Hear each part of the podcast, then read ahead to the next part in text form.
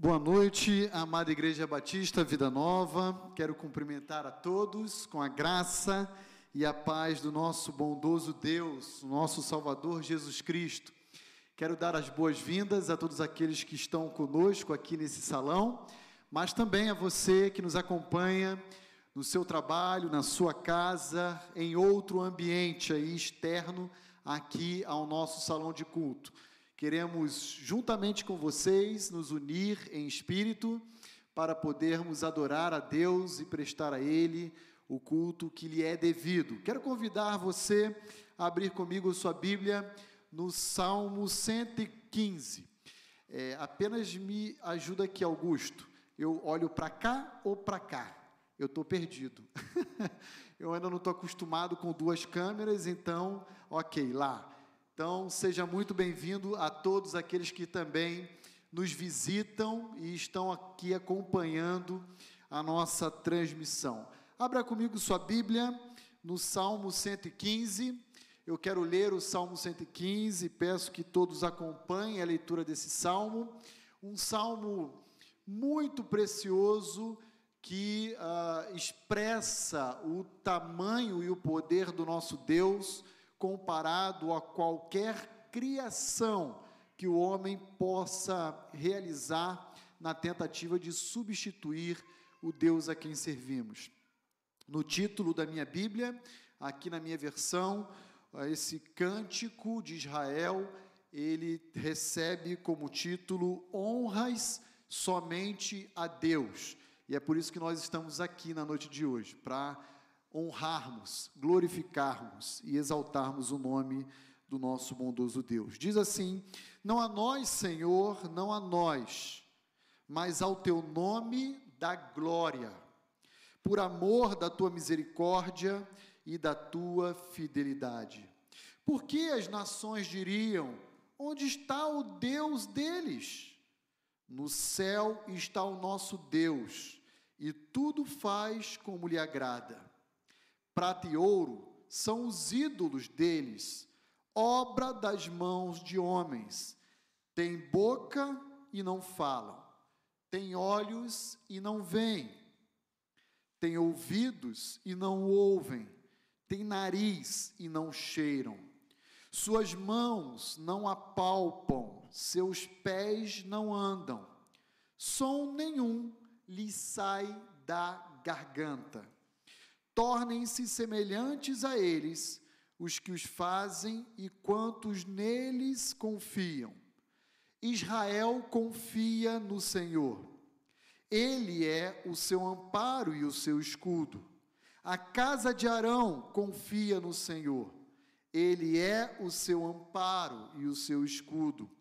Confiam no Senhor os que temem o Senhor, e Ele é o seu amparo e o seu escudo. De nós se tem lembrado o Senhor, ele nos abençoará. Abençoará a casa de Israel, abençoará a casa de Arão. Ele abençoa os que temem o Senhor, tanto pequenos como grandes. O Senhor vos aumente bênçãos mais e mais sobre vós e sobre os vossos filhos. Sede benditos do Senhor, que fez os céus e a terra os céus são os céus do Senhor, mas a terra deu a ele aos filhos dos homens. Os mortos não louvam o Senhor, nem os que descem à região do silêncio. Nós, porém, bendiremos o Senhor desde agora e para sempre. Aleluia. Nós estamos aqui e eu queria, como dirigente desse culto, convidá-lo a exatamente fazer como o salmista nos oferece, a dizer: Louvado seja o nome desse precioso Deus. Quero convidar você a inclinar comigo a sua fronte, nós iremos orar ao Senhor e iremos então dar início a essa prestação de culto, e eu quero convidar a todos a fazer isso comigo nesse momento. Ó Deus, como é bom podermos nos apresentar diante do Senhor, reconhecendo que um dia, por intermédio da cruz do Calvário, nós recebemos a salvação. sem qualquer mérito pessoal, único e exclusivamente expressão da tua graça, da tua misericórdia, da tua bondade e do teu amor. Muito obrigado. Estamos aqui, Senhor, com o propósito comum de oferecermos ao Senhor a nossa adoração. Estamos aqui desejosos de te engrandecer, de exaltar o teu bendito nome, por tudo aquilo que o Senhor é, mas também por tudo aquilo que o Senhor tem realizado em nossas vidas. Ó Deus, seja honrado. Perdoa, ó Pai, os nossos pecados, pecados esses que fazem separação entre o Senhor e nós.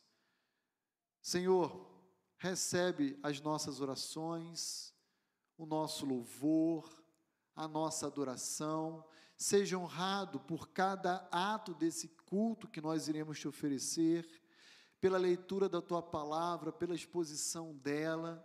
Senhor, tenha total liberdade, por favor, nós suplicamos a Ti por isso, para nos ensinar, para nos desafiar, enfim, Senhor, para nos transformar.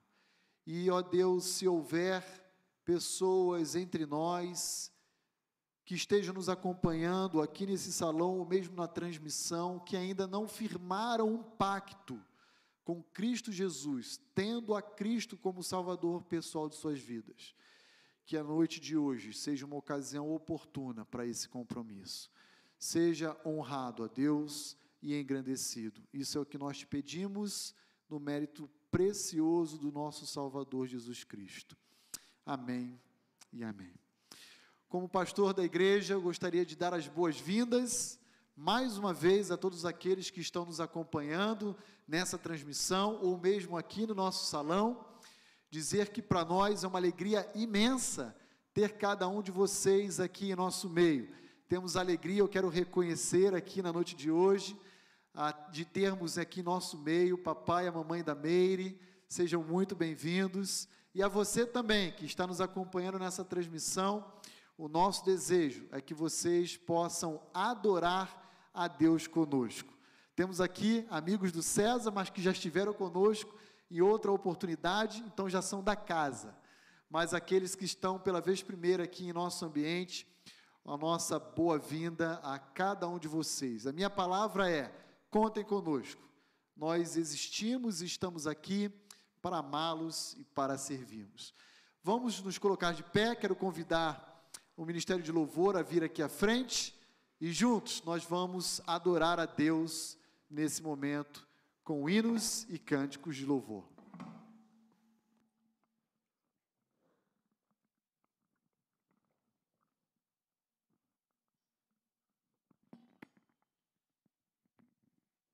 Boa noite, igreja.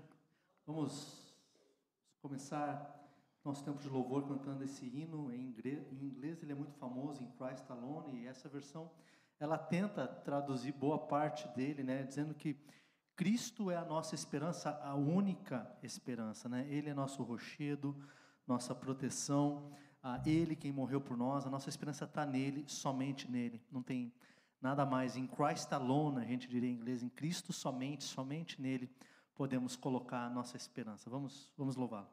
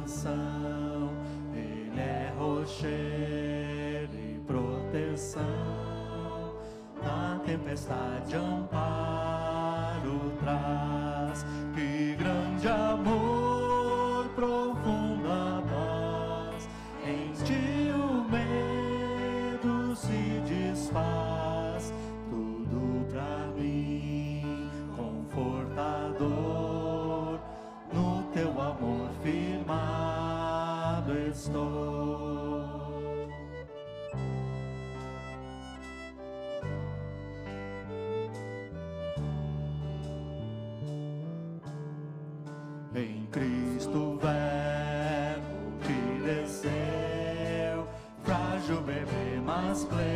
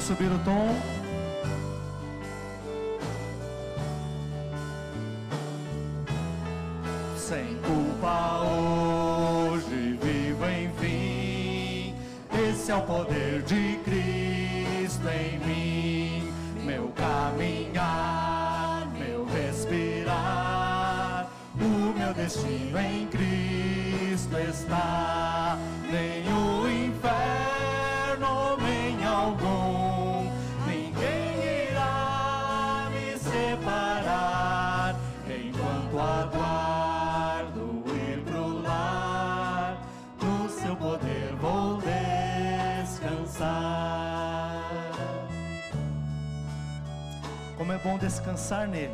No poder dele, é na salvação dele que a gente descansa.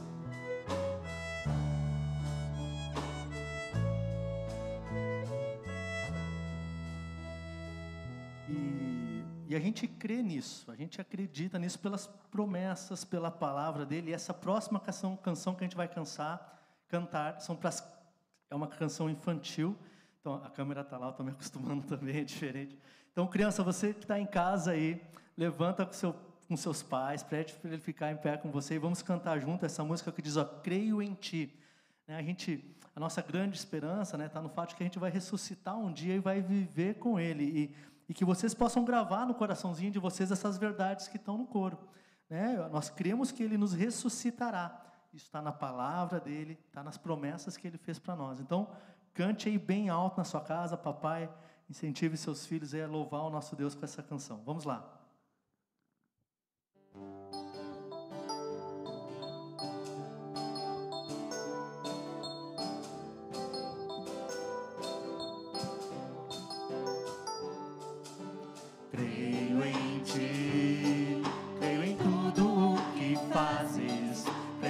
Que fez por mim.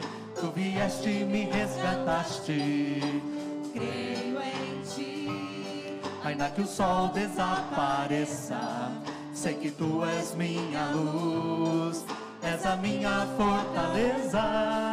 Tu és quem me dá a força e sustentas meu viver. Ainda que o mundo acabasse, ainda assim direi: Oh,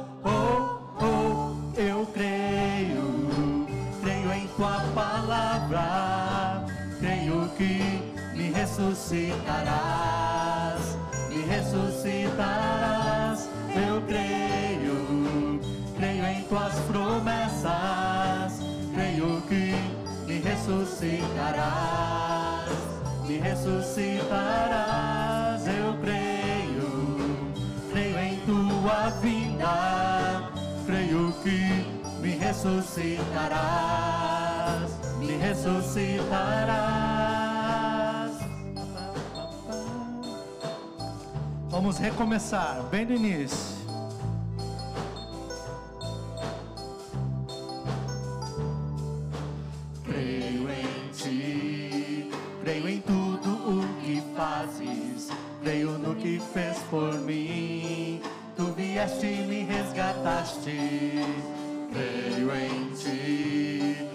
Que o sol desapareça, sei que tu és minha luz, és a minha fortaleza.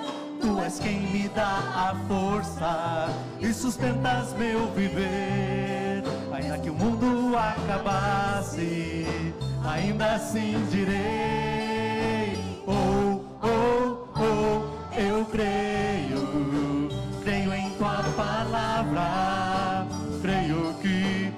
ressuscitarás, me ressuscitarás, eu creio, creio em tuas promessas, creio que me ressuscitarás, me ressuscitarás, eu creio, creio em tua vinda, creio que me ressuscitarás, me ressuscitarás, me ressuscitarás, me ressuscitarás, me ressuscitarás, Senhor, oh, oh, oh, oh, me ressuscitarás, me ressuscitarás, me ressuscitarás, de novo. Me ressuscitarás,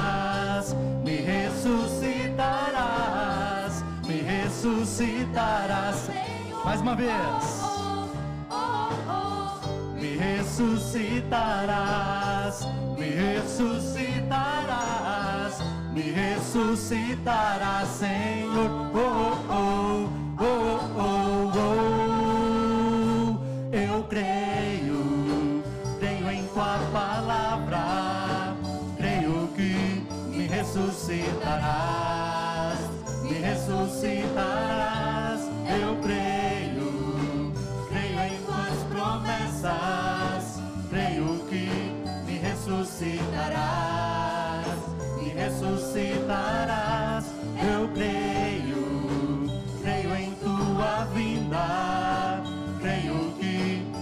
ressuscitarás, me ressuscitarás.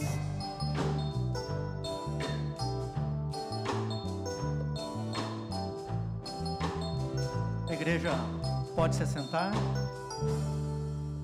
Convidar o irmão Paulo para ter o nosso tempo de, de missões aqui.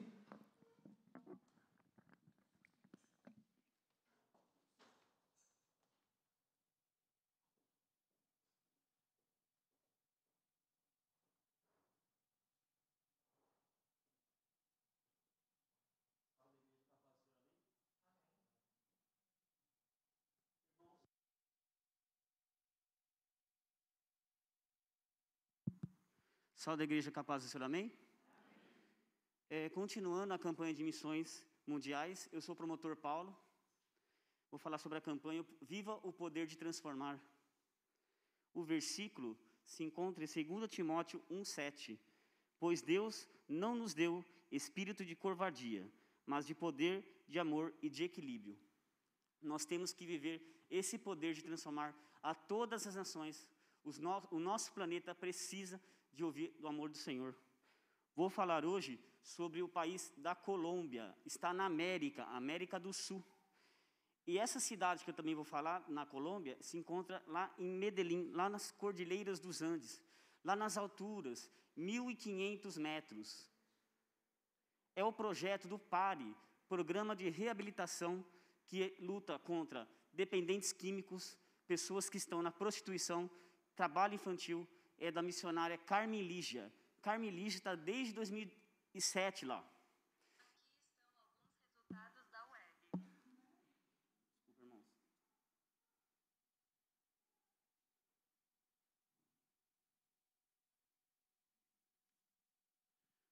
Carmen Lígia está desde 2007 lá na Colômbia. E ela luta, né? Para o evangelho estar avançando lá, porque 14% de cristãos lá na Colômbia. Temos que avançar, avançar muito mais nesse país. E também lá na Cordilheira dos Andes, porque não está só na Colômbia. Tem no Chile, tem no Peru, na Bolívia. Nós temos que avançar no Evangelho. Carmelígia está no PARE, e essa é uma fundação que luta contra os dependentes químicos, porque o narcotráfico é muito grande lá em Medellín. Carmelígia precisa também de obreiros, voluntários, pessoas que querem falar do amor do Senhor. Oração. Carmelígia pede por oração por ela, oração também uh, por esse trabalho, oração também por mais obreiros e mais pessoas que queiram falar desse amor lá nas alturas, nas cordilheiras dos Andes. Vamos orar? Senhor Deus, te agradeço, Senhor, por esse trabalho lindo lá na Colômbia. Que o Senhor possa estar levantando mais pessoas, Senhor, mais pessoas que queiram falar do seu amor, porque tem lugares, vilas que precisam mais do seu amor. E que esse projeto lá em Medellín possa crescer, possa tra trazer mais é, pessoas a Cristo, apresentar o Evangelho, Senhor. E não só na Colômbia, também na Bolívia, no Chile. As Américas precisam mais do seu amor, Pai.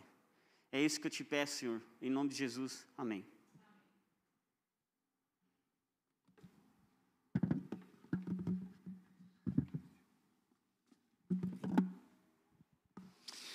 Muito bem, queridos irmãos, esse mês de junho nós estaremos encerrando a nossa campanha de missões mundiais, como o Paulo acabou de mencionar, o desafio da Colômbia, e temos aprendido a cada domingo um pouquinho mais sobre os diferentes desafios que o campo missionário nos oferece.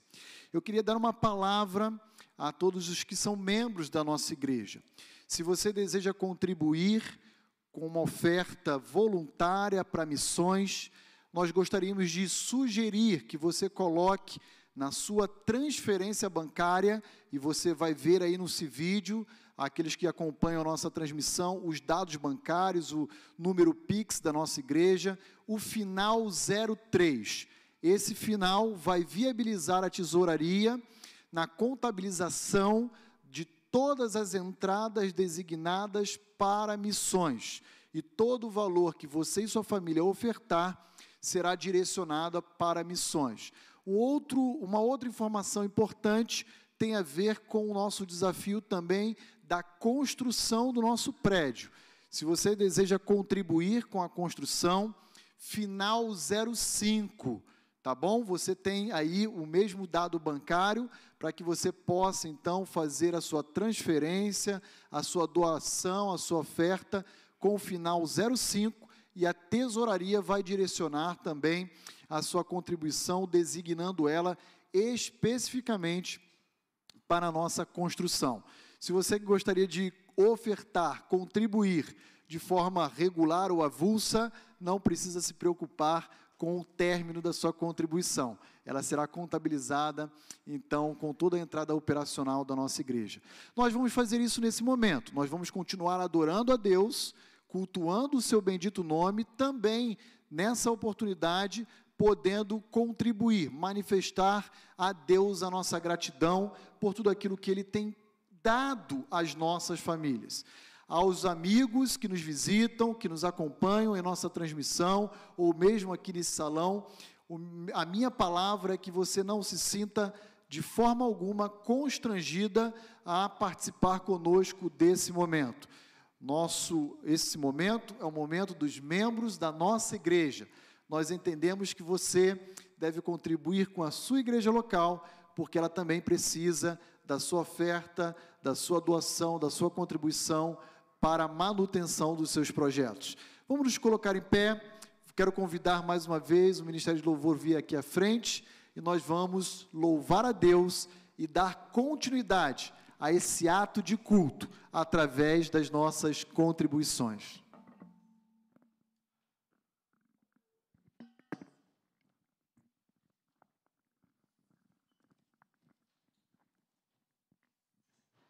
Vamos continuar louvando.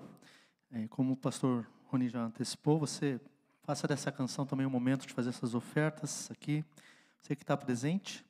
Ah, essa, essa canção, ela, eu gosto muito porque ela ecoa os primeiros capítulos de, de Efésios, né, onde a gente vê o papel da trindade na nossa salvação e a gente entende que tudo que é feito é feito para o louvor da glória do nosso Deus. Vamos, vamos louvar.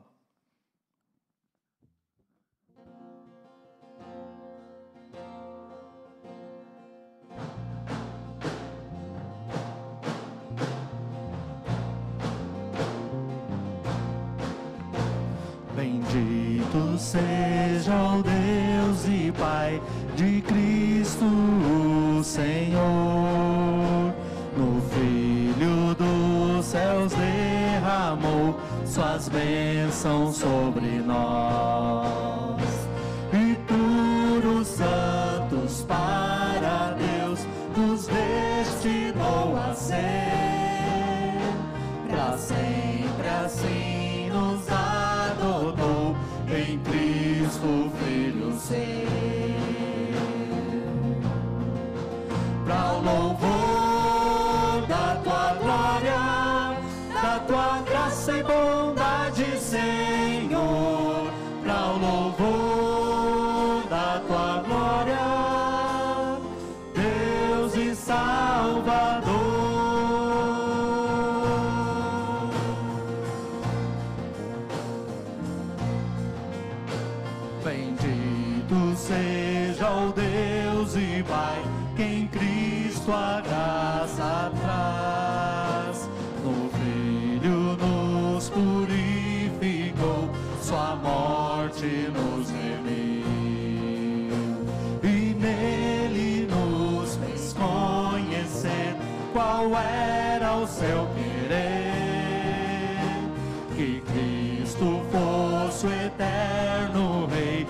Os planos seus cumprir.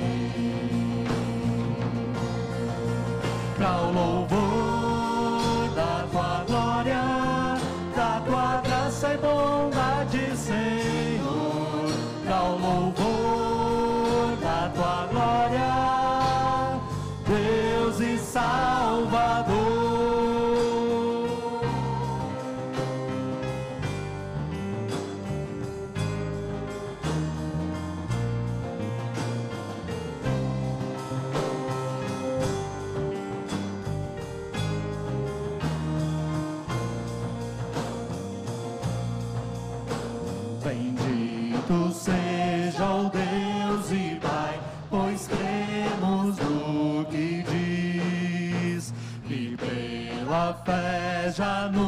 selou no Santo Espírito. Aquele que esperança traz até a redenção até louvarmos lá no céu ao trino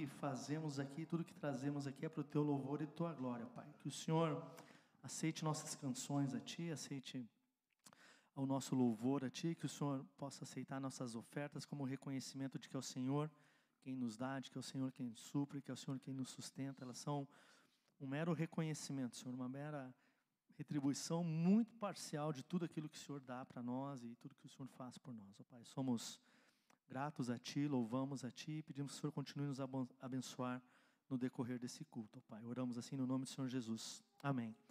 Podeis assentar, por favor?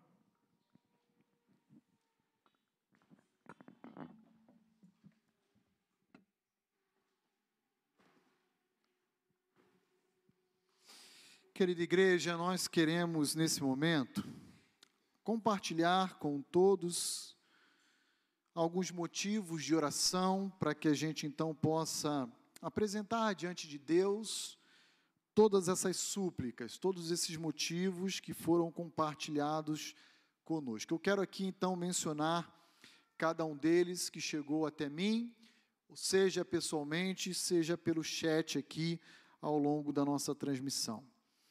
Ah, nosso irmão Renato, o marido da Chay, ele tem um irmão, o Bruno. E tanto o Bruno quanto a sua esposa Vivian ambos ah, foram diagnosticados também com a Covid-19. Então, eles pedem oração pela vida, pela integridade física do Bruno e da Vivian, mas também, sobretudo, pela saúde dos pais da Vivian.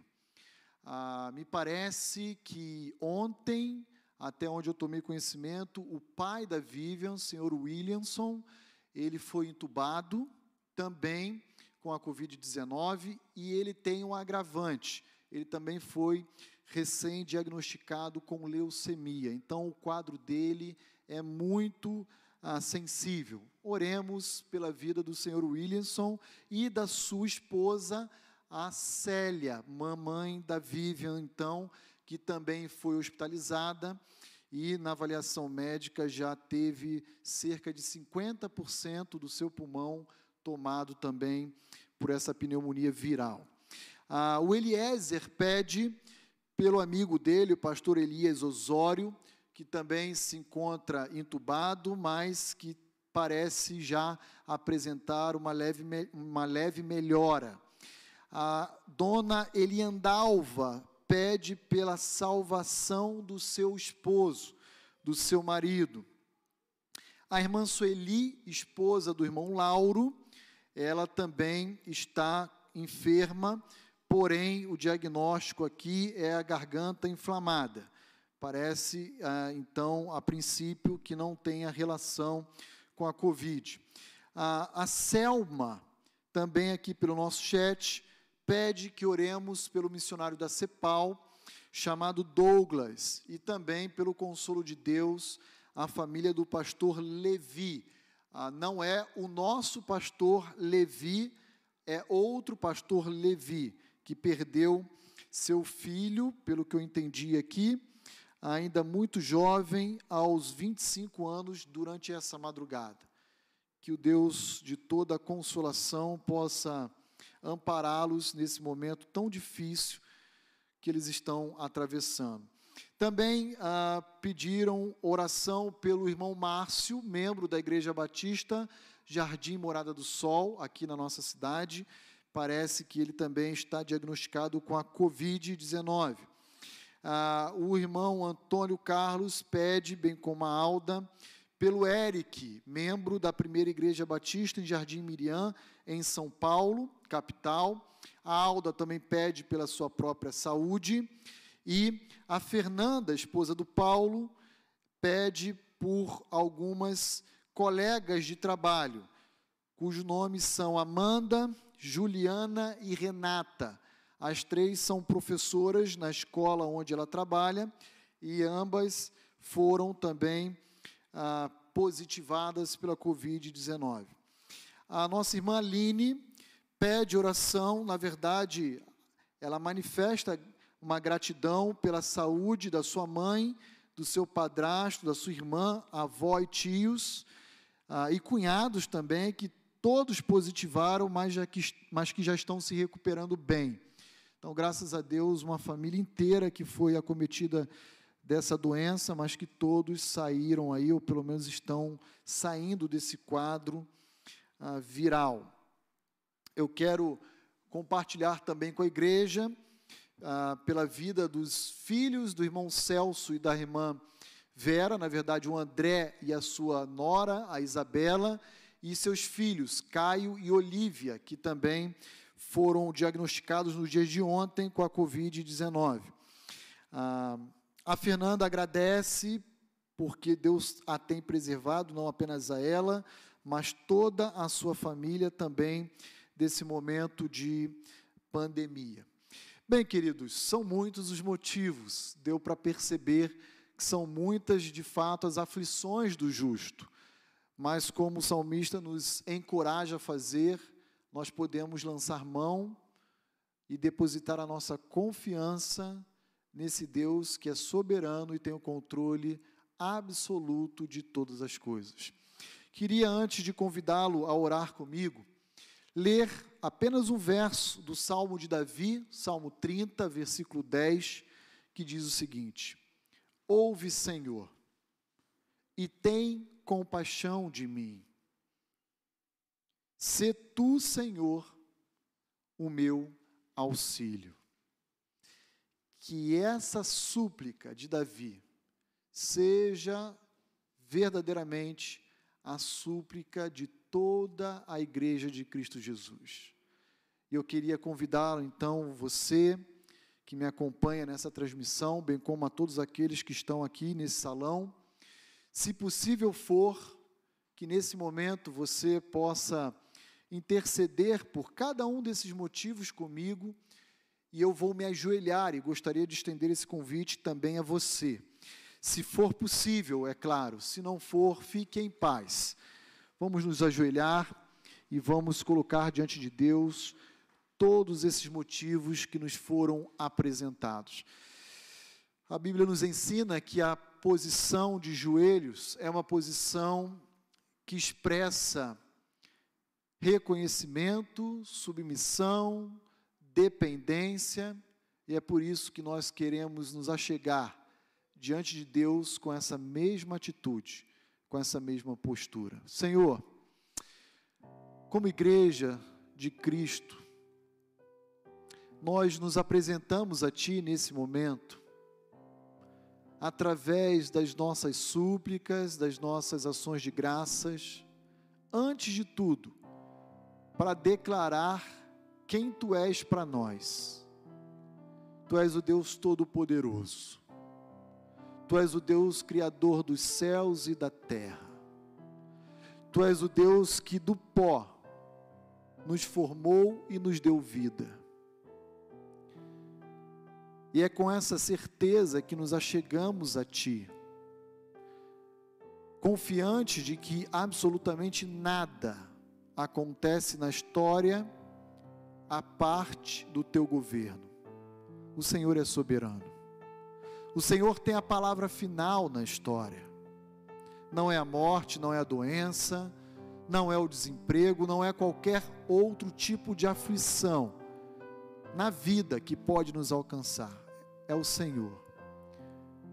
E certos, ó Deus, dessa verdade, de que o Senhor governa, dirige, conduz a história, nós nos aproximamos de Ti nesse momento, prostrados, ajoelhados, para apresentar ao Senhor inúmeros motivos, inúmeras petições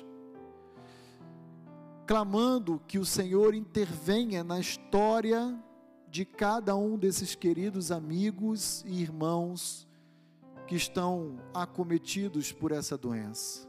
Ó Deus, eu suplico a Ti pela vida do André, da Isabela e dos seus filhinhos, Caio e Olívia. Eu suplico a Ti pela vida do Eric. Eu apresento diante de Ti a vida do Bruno, da Vivian a vida do senhor Williamson, da Célia. Ó oh Deus, tem misericórdia da vida de cada um deles. Restaura, ó oh Pai, traz a cura.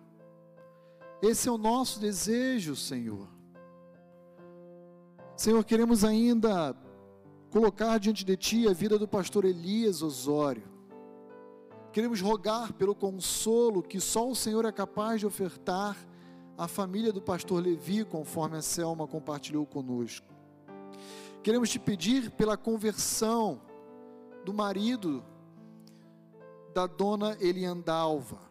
Queremos te pedir pela recuperação da Sueli, esposa do Lauro.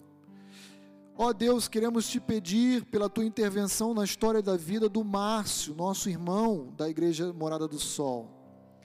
Pedimos a ti pela recuperação também, pela saúde da Alda, da Amanda, da Juliana, da Renata. E queremos ainda ser gratos a Ti pela recuperação e pela cura derramada sobre a vida dos familiares da nossa irmã Line. Senhor, Tu sabe de todas as coisas. Ainda existem muitos outros motivos que talvez desconheçamos, mas que não passa desapercebido aos teus olhos. E nós queremos apresentar cada um deles dizendo: Senhor, tu nos conhece, nós somos pó. nós somos finitos, em nós habita a corrupção. Por favor, tem misericórdia de nós, de cada um desses queridos que apresentamos diante do teu trono de graça nesse momento, intervindo, solucionando, dando a resposta, ó Deus, que tanto almejamos obter, especialmente em momentos de enfermidades. Contudo, ó Deus, seja feita a tua vontade e nos ajude a compreender e a descansar na tua sabedoria, que é muito maior e infinitamente maior do que a nossa, e que muitas vezes não permite com que compreendamos a totalidade da tua mente, com certeza nós não conseguiríamos. Mas nos ajude, ó Deus, a descansar no Senhor. Senhor, por favor, seja honrado através da experiência de vida de cada um desses queridos. Seja engrandecido através da existência dessa igreja. E como teu povo, como teus filhos, como membros da tua família, nós te louvamos e dizemos: nós confiamos no Senhor e descansamos no teu cuidado. Seja engrandecido, ó Deus, seja honrado. Essa é a nossa oração que apresentamos a Ti, no nome bendito e santo de Cristo Jesus. Amém e amém.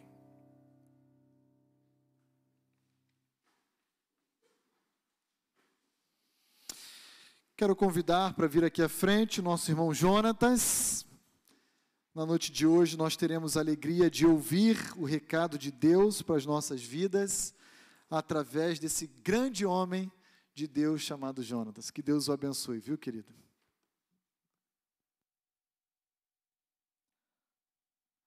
Obrigado, pastor.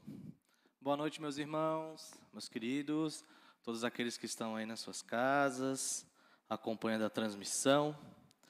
E estou muito feliz de estar aqui com vocês, é um prazer ver muitos irmãos. Alguns talvez eu nem conheça ainda, né? Terei o prazer de conhecer hoje. E, irmãos, eu estava pensando durante essa semana e vendo algumas coisas acontecendo, sendo divulgadas na mídia, né? Às vezes ali no acesso ao Instagram. E me chamou a atenção duas coisas. A primeira coisa era uma propaganda. Uma propaganda, se eu não me engano, de perfume, onde ali tinha homens se beijando, mulheres se beijando, homens e mulheres se beijando, né? Diversos, diversas pessoas ali na propaganda com uma naturalidade, né? A propaganda sendo ali feita, sendo divulgada, algo normal, né? aos olhos de muitos, é claro. E eu acessei o Instagram também durante a semana e eu vi um post de uma pessoa. E o interessante é que a pessoa disse a seguinte, as seguintes palavras: Se a sua religião não aceita o homossexualismo, ela está errada. Ou você muda de religião, ou a religião tem que mudar. Porque não é possível que no século 21 as pessoas pensem dessa forma, pensem né, dessa forma. E algum tempo eu tenho lido a carta aos Tessalonicenses, se você já quiser ir abrindo a primeira carta de Paulo aos Tessalonicenses, e eu tenho meditado, tenho pensado nessa carta, tenho gostado muito de ler ela. E Paulo faz uma exortação para essa igreja.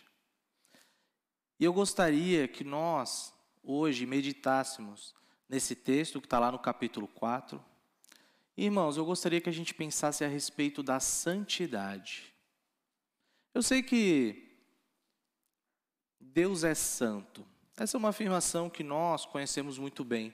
E eu tenho certeza se eu fizesse uma pergunta aqui no começo para vocês, é, vamos descrever Deus em seus atributos, né, aquilo que Ele revela na Sua palavra.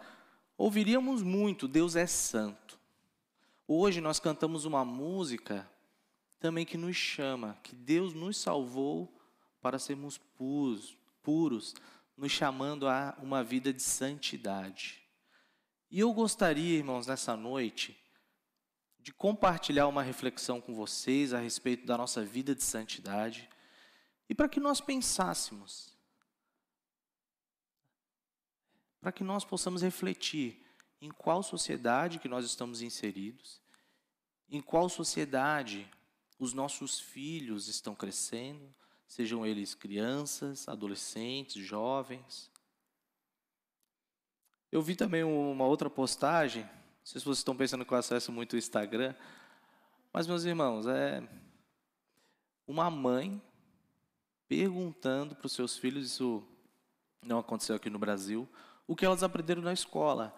E aí a filha fala: Eu aprendi que Jesus, ele. Ele é homossexual. Aí a mãe pergunta: Ué, mas como? Não, é, ele ama todo mundo. Né? Ele. A Bíblia fala que ele ama a todos, né? Então, se Jesus ama quem é homossexual, ele também é. Ele pensa dessa forma, ele aceita. Dessa forma. A criança aprendeu na escola. Aliás, até diga-se de passagem, um parênteses, né? A gente precisa. É, eu vou ter o meu filho agora, né? Estou muito feliz por causa disso. Daqui a pouco vem. Mas eu fico pensando: será que eu vou permitir que a escola ensine sobre sexualidade para o meu filho? Será que é algo que a escola tem que estar preocupada? Porque eu acredito que isso seja algo que os pais devem ensinar para os filhos. Isso é algo da família, não a escola. Digo isso porque eu faço um discipulado com os adolescentes que é muito joia, né? Pessoal muito fera, eu gosto demais deles. E, e esses dias até um comentou: Ah, eu tive aula de como colocar uma camisinha hoje e tal. Então, meus irmãos, é, eu quero que a gente pense um pouco, tá? Eu sei que esses temas eles são não são tão fáceis de ser tratados, né? Mas eu acredito que Deus ele nos lembra constantemente na palavra dele. Como a música que foi cantada em Efésios 1, que fala sobre a salvação, fala que nós fomos chamados para sermos santos diante de Deus. E eu gostaria de pensar com vocês que Deus é santo e Ele nos chama para ser santos. Você percebe isso? O padrão de Deus é Ele mesmo. O padrão de santidade que Deus requer de você e de mim é a santidade dele. Por isso que o título da mensagem é Santidade, sem a qual ninguém verá a Deus, ou sem a qual ninguém verá o Senhor. Obrigado. Então, meu irmão, abra sua Bíblia, acredito que você já tenha aberto aí, né, nesse tempo, e eu quero ler aí 1 Tessalonicenses, do capítulo 4, no versículo 1 até o 8. Por favor, acompanhe comigo, bem atento à leitura. Finalmente, irmãos, pedimos a vocês e os exortamos no Senhor Jesus, que assim como aprenderam de nós a maneira como devem viver e agradar a Deus, e efetivamente o estão fazendo, vocês continuem progredindo cada vez mais. Porque vocês sabem quantas instruções demos a vocês da parte do Senhor Jesus. Pois a vontade de Deus é a santificação de vocês que se abstenham da imoralidade sexual, que cada um de vocês saiba controlar o seu próprio corpo em santificação e honra, não com desejos imorais, como os gentios que não conhecem a Deus. E que nessa matéria ninguém ofenda nem defraude o seu irmão. Porque, contra todas essas coisas, como antes já avisamos e testificamos, o Senhor é o vingador Pois Deus não nos chamou para a impureza, e sim para a santificação. Portanto, quem rejeita essas coisas não rejeita uma pessoa, mas rejeita Deus, que também dá o seu Espírito Santo a vocês. Meus irmãos, o que Paulo está fazendo aqui é chamando essa igreja a viver uma vida que agrada a Deus. Então, eu quero ver com vocês hoje que viver para agradar a Deus ou é crescer em santidade. Viver para agradar a Deus é crescer em santidade. Viver para agradar a Deus é oferecer-se como um sacrifício vivo, santo e agradável a Deus. E viver para agradar a Deus é viver no Espírito.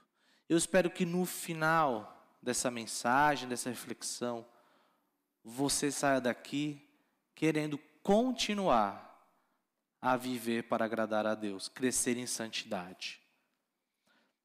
No verso 1 e 2, Paulo, ele faz uma começa, na verdade, uma sessão na sua carta que a gente chama normalmente de sessão exortativa, né? Então ele vai falar de como viver na prática os fundamentos teológicos que ele havia lançado antes. Normalmente, se você perceber, as cartas de Paulo, elas funcionam dessa maneira. Então, até o capítulo 3, Paulo estava elogiando essa igreja, porque eles estavam crescendo, eles estavam crescendo, continuando, estavam firmes na fé. Se você não se recorda, depois você pode olhar lá em Atos 17, quando Paulo ele passa lá por essa cidade, a cidade de Tessalônica, e prega para judeus e para gentios. Só que ele não fica muito tempo. Por quê? Porque os judeus começam então a perseguir Paulo, dizendo que ele estava pregando que havia outro rei, que era Jesus, no lugar de César, que era o imperador romano, né? O título que concedido a um imperador romano. Então Paulo sai de uma maneira abrupta, de uma maneira rápida dessa igreja. E se você perceber, Paulo ele ama a igreja de Jesus. Ele sempre quer saber notícias. Como será que está essa igreja? Então ele envia Timóteo, quando já está lá na cidade de Corinto, ele envia Timóteo para perguntar como é que estava a igreja, se havia, se eles estavam crescendo, ou até mesmo se aquela igreja não resistiu às investidas de Satanás e aquela igreja então é, ficou enfraquecida na fé, abandonou a fé. Então Timóteo volta com uma notícia. E a, notícia de Timóteo eu quero resumir em, em poucas palavras aqui. Ele fala assim: olha, a igreja está firme. Embora seja uma igreja nova na fé, ela está crescendo. Eles têm algumas dúvidas a respeito da vinda do Senhor Jesus Cristo. Então Paulo, ele escreve essa carta para exortar, para encorajar esses crentes a continuarem a crescer e também para atualizá-los ou reforçar aquilo que ele já havia falado sobre a volta do Senhor Jesus. Mas hoje eu não quero falar sobre a volta do Senhor Jesus, eu quero falar sobre essa exortação de continuar a crescer em santidade. Então, caso você saia daqui e alguém lhe pergunte: e aí, o que, que você ouviu hoje? Ah, eu ouvi que a Bíblia nos ensina e me lembrou que eu preciso crescer em santidade. Você pegou aí a mensagem toda, basicamente. Tá legal? Mas irmãos, olha só como é que Paulo fala para essa igreja nos versos 1 e 2 que a vida que agrada a Deus é crescer em santidade. E ele fala assim: Finalmente, irmãos, pedimos a vocês e exortamos no Senhor Jesus, assim como aprenderam de nós, a maneira como devem viver e agradar a Deus. Desculpa. E efetivamente o estão fazendo. Vocês continuem progredindo cada vez mais, porque vocês sabem quantas instruções demos a vocês da parte do Senhor Jesus. Meus irmãos, Paulo, ele é uma pessoa muito ousada, né? Vocês já perceberam que ele fala assim? Vocês conhecem essa passagem? Sejam meus imitadores, assim como eu sou de Cristo. Você tem coragem de falar isso? Espero que sim, irmãos, porque vocês são discípulos de Jesus. Fale isso. Não tenha medo, não tenha vergonha. Sejam meus imitadores. E Paulo ele fala nessa carta lá no começo que a conduta dele, mesmo em meio às adversidades, era uma conduta irrepreensível, piedosa e justa. Paulo, ele sabia que o que Deus exigia dele era santidade. E ele procurava ser um exemplo ele queria que as pessoas olhassem para ele e vissem que ele era um seguidor de Jesus, que isso era algo que marcava a vida dele. Não é que Paulo ele fazia assim, primeiro eu dou exemplo, depois eu uso palavras. Não, Paulo ele era justo, piedoso e irrepreensível. E ele pregava o evangelho com avidez. Mas Paulo sabia também que a sua santidade estava muito aquém daquilo que Deus exigia dele. Por isso que ele falava: Eu sou o pior dos pecadores. Ele era dependente da graça de Deus. Mas ele sabia que ele precisava crescer em santidade, e é isso que ele queria dessa igreja.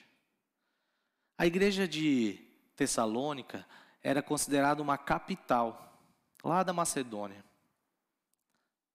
Ela era uma zona portuária, ou seja, um comércio muito forte. Muitas pessoas de outras regiões passavam por lá.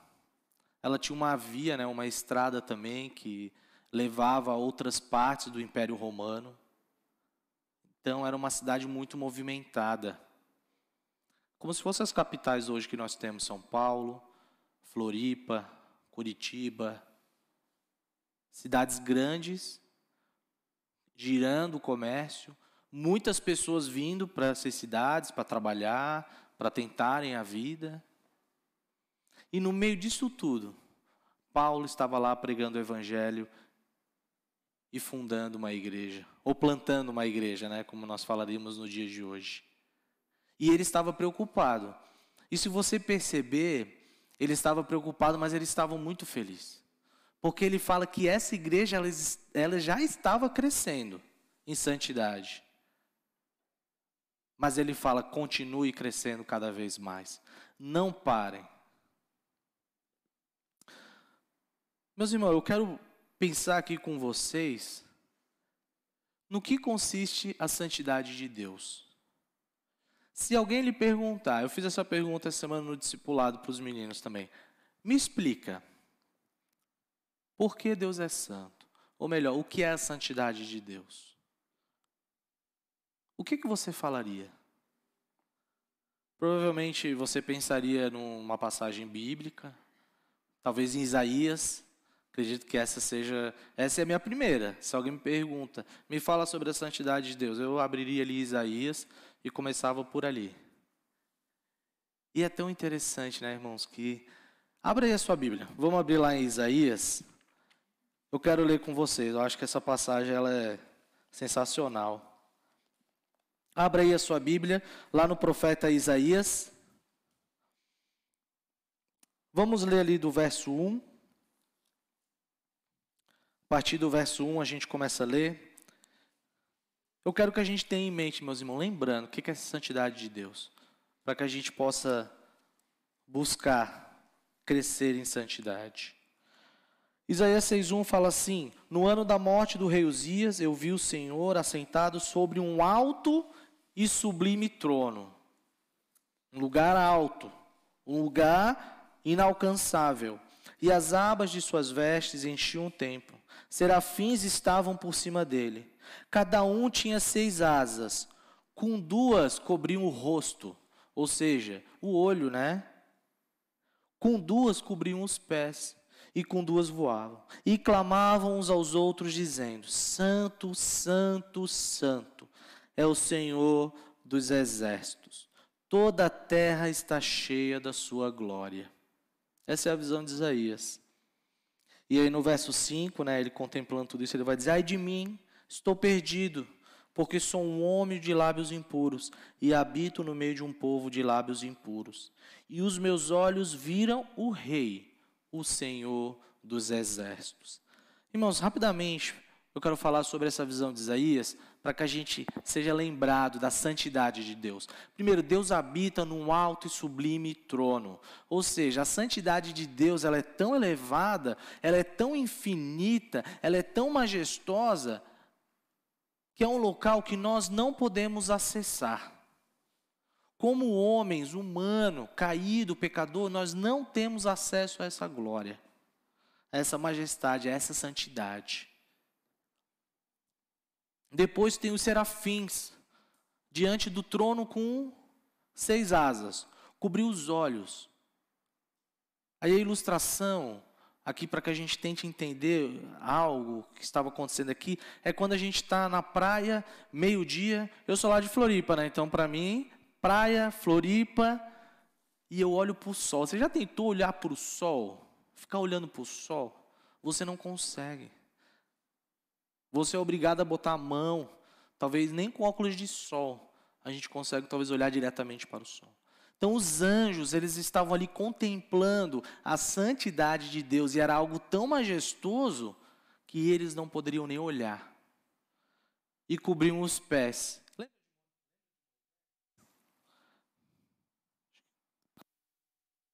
Som, som, voltou. Lembra de Moisés? Lá na visão da sarça ardente, lá no deserto, o que, que Deus fala para ele? Tira a sandália dos teus pés, porque o lugar que você está é santo, é sagrado. Perceba, meu irmão, que essas são passagens bíblicas que nos ajudam a contemplar a santidade de Deus. E nós temos que ler essas passagens e realmente tentar pensar, se maravilhar de fato, nossa, Deus é santo. Deus, ele não se mistura com o pecado. Deus, ele é distinto de toda a sua criação por causa da sua santidade infinita e eterna. Irmãos, esse é o Deus Santo. Espero que você tenha conseguido apenas ter um vislumbre do que vai ser na eternidade. Nós com o corpo perfeito, glorificado, contemplando a majestade de Deus.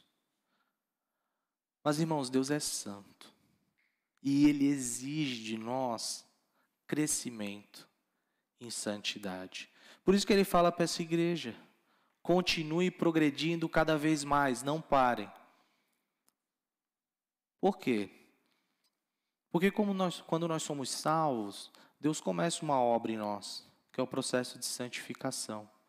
Que é o que ele fala aqui a partir do verso 3. Que viver para agradar a Deus é oferecer-se como um sacrifício vivo, santo e agradável a Deus. E ele fala: vocês continuem crescendo cada vez mais, pois a vontade de Deus é a santificação de vocês. Ou seja, a vontade de Deus revelada para a sua vida é que você seja santo.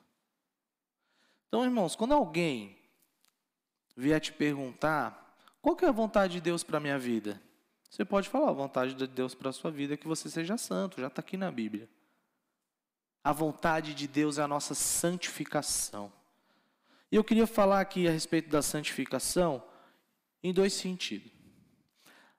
A primeira parte da santificação é que nós somos separados para Deus em dedicação, uma espécie de uma consagração. A partir do momento que Deus converteu o seu coração, tirou aquele coração de pedra, colocou um coração de carne, lhe deu uma nova vida, você foi regenerado, você creu no Senhor Jesus Cristo como seu Senhor e Salvador, você foi libertado de um império de trevas para o império do Filho do seu amor. A partir de agora, meu irmão, você é consagrado, você é dedicado ao Senhor. O seu Senhor é outro agora. Não tem, ah, vou pensar, não. É você é dedicado a Deus. Tudo que nós fazemos diz respeito a Deus. Então, quando você é salvo, você é chamado de santo. Agora, como nós temos uma influência bastante católica, aqui no Brasil, até por causa do descobrimento, né, tudo como foi. Ser santo virou talvez um termo meio pejorativo às vezes. Chamar, quando era pequeno era muito, ah, você é o santinho do pau oco, é? Ah, ninguém é santo, ninguém é perfeito. Só que meus irmãos, ah, já tivemos aqui a exposição de 1 Coríntios, né? E vocês, se vocês se recordam, né, quantos problemas tinha aquela igreja, mas Paulo chama aquela igreja de santos, porque eles foram separados, consagrados a Deus, dedicados. É uma posição que eles adquiriram diante de Deus, santos. Então, meu irmão, você é santo. A segunda parte da santificação é o processo de santificação. É aquele processo em que nós estamos sendo salvos, nós estamos sendo transformados. Que a gente pode chamar talvez de uma santificação experiencial, experimental. Você está experimentando esse processo de santificação. Eu estava falando com os jovens hoje de manhã, e aí eu falei para eles: olha, no final vai dar certo. Nós estávamos realmente conversando sobre santificação, foi muito curioso, e eu falei para eles: no final vai dar certo. Porque nós estamos sendo salvos, nós estamos sendo santificados, e no final nós seremos glorificados. Então você está experimentando. Por isso que o padrão de Deus é a santidade dele, porque na verdade você está sendo moldado, conformado à imagem de Jesus Cristo. Por isso que você é dedicado. E aquele que começou a boa obra, ele irá concluir. É Deus quem efetua tanto querer como realizar. No final aqui dessa carta, Paulo vai falar a mesma coisa. É o Espírito Santo que faz isso em vocês. Então perceba, meu irmão, que a vontade de Deus é a santificação. E Ele já te deu tudo que é necessário para você ser santo. Essa que é a realidade maravilhosa. Deus ele exige algo de você que aparentemente você possa pensar eu não consigo. O padrão de Deus é muito alto. Pensando na visão de Isaías, ali em Moisés, tantas outras passagens que falam sobre a santificação, sobre como Deus é santo. Aí você cairia como Isaías, ai de mim, eu estou perdido porque o padrão é muito alto. Mas Deus, Ele dá o seu espírito. Essa é a boa nova do Evangelho de Jesus Cristo, da nova aliança. O próprio Espírito Santo habita em nós. E é Ele que está operando na sua vida. Vem tantas passagens à minha mente que eu tenho vontade de citar, mas, por exemplo, 1 Pedro vai falar que Deus já nos deu tudo que nós precisamos para a vida e para a piedade. Ao mesmo tempo que Deus já te deu, agora Ele exige que você desfrute disso, viva isso. Eu gosto muito dessa palavra de desfrutar, que é uma coisa assim tão, tão é, que a gente deve fazer com alegria, com prazer. Aí eu lembro do salmista, né, que tinha prazer na lei de Deus, é o deleite. Então a vida de santidade, ela deve ser um prazer e um deleite para nós. Por isso que eu falei sobre se oferecer como um sacrifício vivo, santo e agradável a Deus. Você é dedicado, você é consagrado a Deus. Agora, ofereça o seu corpo como um sacrifício vivo. Esse é o sacrifício que Deus requer de nós. Deus não requer mais de nós animais que apontavam para o Cordeiro que já veio, que é Jesus Cristo. Agora Ele quer outros sacrifícios de louvor, sacrifícios de amor.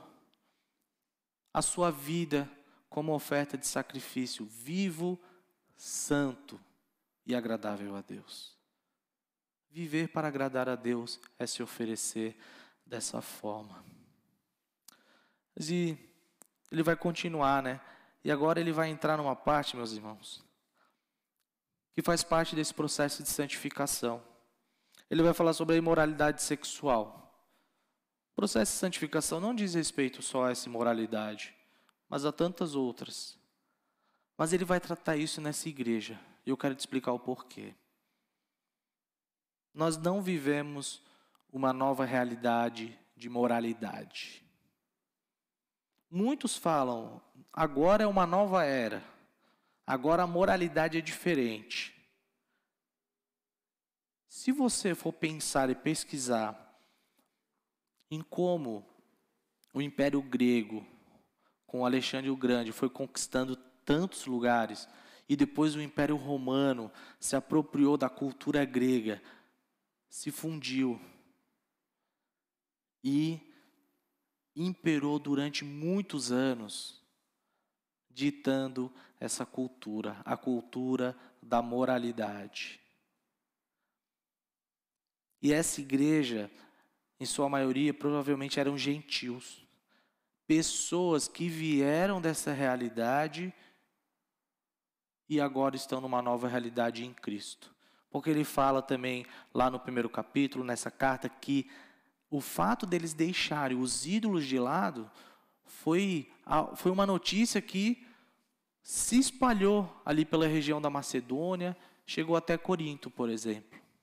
Eles deixaram os ídolos. Agora, meus irmãos, eu fiquei, eu, eu pensei assim, ó, eu quero tentar entender por que, que Paulo está falando sobre moralidade sexual. Ele poderia estar tá falando sobre qualquer outra coisa aqui. E todas as coisas que eu comecei a ver durante a semana foram se conectando nesse sentido, pela providência de Deus, de pensar na nossa sociedade e pensar na cidade de Tessalônica. Na mentalidade grega, por exemplo, romana, se você lembra de Romanos 1, Paulo vai falar que Deus entregou o homem às suas paixões.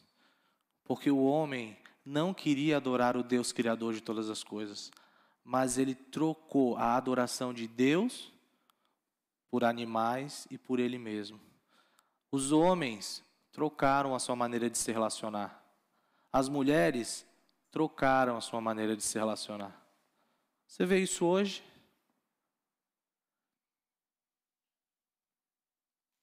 Há certo orador grego que ele falava o seguinte: Na Grécia, os homens têm as prostitutas para se satisfazerem, têm as suas mulheres para procriarem e têm as amantes para que os seus desejos e apetites sejam saciados. Então, esse pensamento, ele não é novo, ele é antigo. É o novo pensamento com uma roupa velha, a gente poderia dizer assim. E a nossa sociedade, ela está caminhando cada vez mais dessa forma. Você sabe do que eu estou falando. E não é só. Eu não quero que vocês pensem também que é uma palavra só para os jovens, para os adolescentes. Irmão, nós vivemos numa sociedade que é perversa. Ela não quer saber de Deus. Na verdade, é o contrário. Se você quiser ser santo no seu trabalho, provavelmente você vai ter que ouvir algumas coisas. Se você disser que você é fiel, as pessoas vão achar que você é meio bobo. Se você tem relações sexuais fora do casamento, antes do casamento, você é uma pessoa normal. Você tem que aproveitar a vida. Tá certo, vai lá, namore, aproveite a vida. Porque quando casar, meu amigo. Mas ao contrário, se você é uma pessoa que se preserva, você vai chamar, vai ser chamado de antiquado, de um, talvez um religioso, um tolo, não está aproveitando a vida, não sabe o que está fazendo. Agora, o que está acontecendo aqui, meus irmãos, eu sei que vocês sabem de tudo isso. Só estou lembrando coisas que vocês veem e já sabem. Mas o que aconteceu nessa igreja foi o seguinte: eles saíram desse cenário. Eles saíram de uma vida que isso era normal. E agora eles foram convertidos. E Paulo teve que sair de Tessalônica e ir para as outras cidades porque os judeus estavam perseguindo ele. Agora pense comigo, eles são novos convertidos. Eles não são maduros na fé.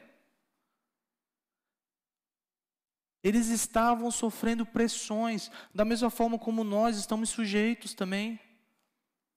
Voltem à velha vida, voltem à idolatria.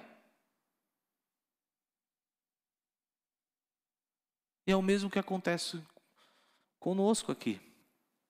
Por isso que Paulo vai falar que eles deviam se abster da imoralidade sexual. Que cada um de vocês, no verso 4, saiba controlar o seu próprio corpo em santificação e honra, não com desejos imorais, como os gentios que não conhecem a Deus. Essa era uma área estritamente sensível. Era uma área que Paulo queria tratar nessa igreja. E eu sei que esse assunto, ele é um assunto assim, às vezes meio constrangedor. Não é um assunto que nós conversamos com muitas pessoas. E ele afeta, meus irmãos, homens e mulheres. Sabe por quê? Porque o padrão de Deus, ele, é, ele foi estabelecido lá no Éden. Se você perceber, quando vão questionar Jesus sobre o adultério, sobre o divórcio, Jesus ele, está, ele volta lá para o Éden e fala: no princípio não foi assim. Jesus ele vai dizer que Deus criou homem e mulher. Deus colocou no homem e na mulher prazer, desejo, para que ele pudesse desfrutar da maneira que Deus estabeleceu.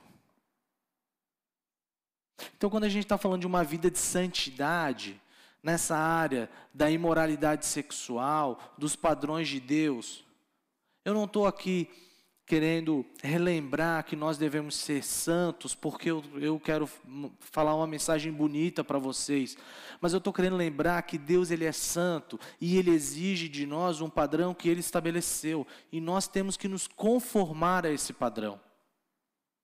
Nós devemos buscar a santidade. Nós devemos lutar contra o pensamento e contra a imoralidade sexual. A imoralidade sexual não é só um ato em si. Lembra do Sermão do Monte? Jesus ele vai explicando a lei e ele vai então aumentando o padrão. É a sensação que eu tenho. Vocês ouviram o que foi dito? Não adulterem.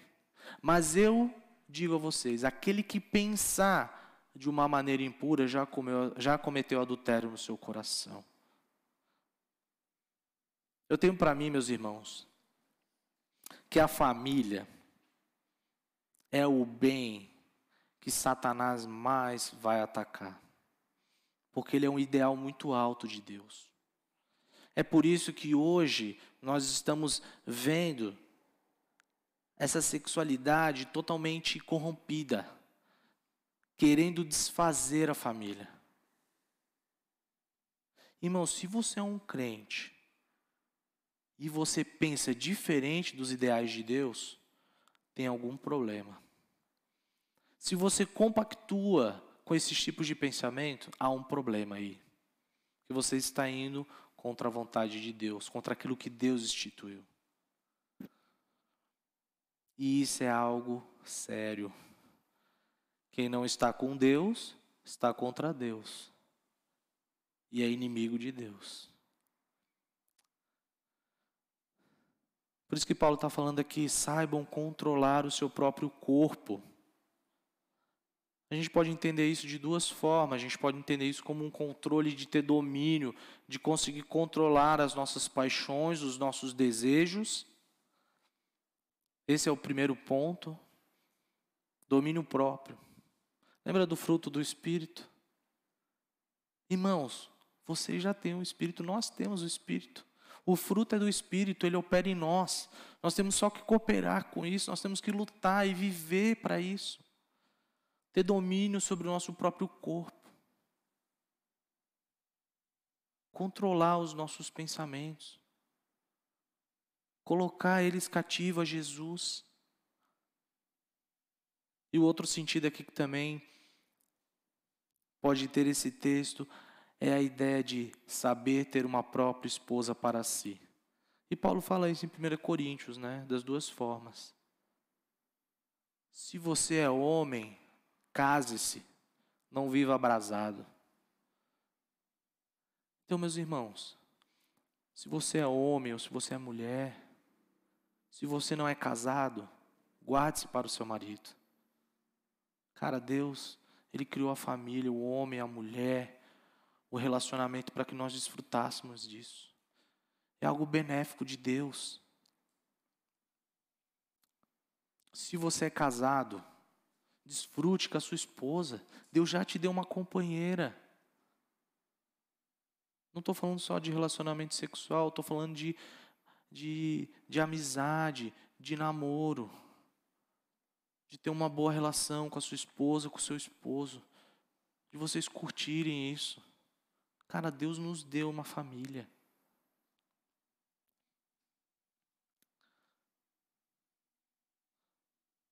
Lá no, no grupo de discipulado, quando a gente começou a falar sobre o Evangelho, eu, eu pretendia que eles gravassem três atributos de Deus para ajudar, né, a maneira como Deus criou todas as coisas. Que Deus ele é santo, justo e bom. Então tudo que eu perguntava, ah, Deus criou todas as coisas. Como que Deus criou? Santo, justo e bom. Como que Deus criou o homem? Santo, justo e bom. Como que era o homem antes de pecar? Santo, justo e bom. Tudo que Deus faz é santo, justo e bom. É para que nós desfrutássemos disso. Num relacionamento, vamos dizer, horizontal, familiar, num relacionamento vertical. A família reflete a glória da Trindade. Não é assim que a gente aprende? Quando é, eu estava me preparando para casar com a Meire, a gente leu um livro muito legal. Acho que a maioria do pessoal que vai casar leu também, que é o Namoro e Noivado que Deus sempre quis, que é do Davi Murr, que é um professor lá do seminário. Ele é muito legal, porque ele deixa isso tão claro, né? Propósito da família de espelhar a glória de Deus, de espalhar a glória de Deus, de representar a glória de Deus. E a glória de Deus é manifesta pela sua santidade também. Por isso que Paulo está preocupado e ele deseja que essa igreja, ele deseja que nós continuemos a progredir, a crescer. Então, meu irmão, não pense que eu estou falando aqui para você, achando que você tem falhado de uma forma desesperadora nessa área. Eu estou falando para você o seguinte: se você tem falhado, volte-se para Deus. Você tem uma família de fé que pode lhe ajudar. Mas se você tem se preservado, você tem refletido a glória de Deus, você tem crescido, irmãos, continue crescendo cada vez mais, olhe para o padrão de Deus e continue caminhando. E ele fala em controlar o corpo, em santificação e honra, não com desejos imorais, como gentios que não conhecem a Deus. Meus irmãos, não ofereça o seu corpo, não ofereça o seu pensamento à prostituição. A palavra prostituição, meus irmãos, ela não é só no sentido de relação sexual, mas ela era muito usada por Deus no Antigo Testamento. Quando o povo deixava o Deus Yahvé, o Deus do pacto, e se corrompia com as outras divindades. Por exemplo, na terra de Canaã. Ele falava assim: que esse povo era infiel, caiu na prostituição. Então não ofereça você mesmo para, vamos dizer assim, para outros deuses que são falsos. Ofereça você mesmo como sacrifício vivo, santo e agradável a Deus. E que nessa matéria ninguém defraude o seu irmão. Defraudar, meus amigos, é basicamente você assediar o seu irmão, despertar nele um desejo, que não é lícito a você saciar esse desejo. Agora pensa nessa igreja de Tessalônica, eles acabaram de sair desse meio. E com certeza eles sofriam tentações nesse sentido. Então Paulo conclui essa parte aqui do versículo 6a falando sobre a santificação, sobre deixar essa imoralidade, falando que ninguém deveria defraudar o seu irmão. Ninguém deveria despertar esses tipos de desejo, porque não competia a ele saciar.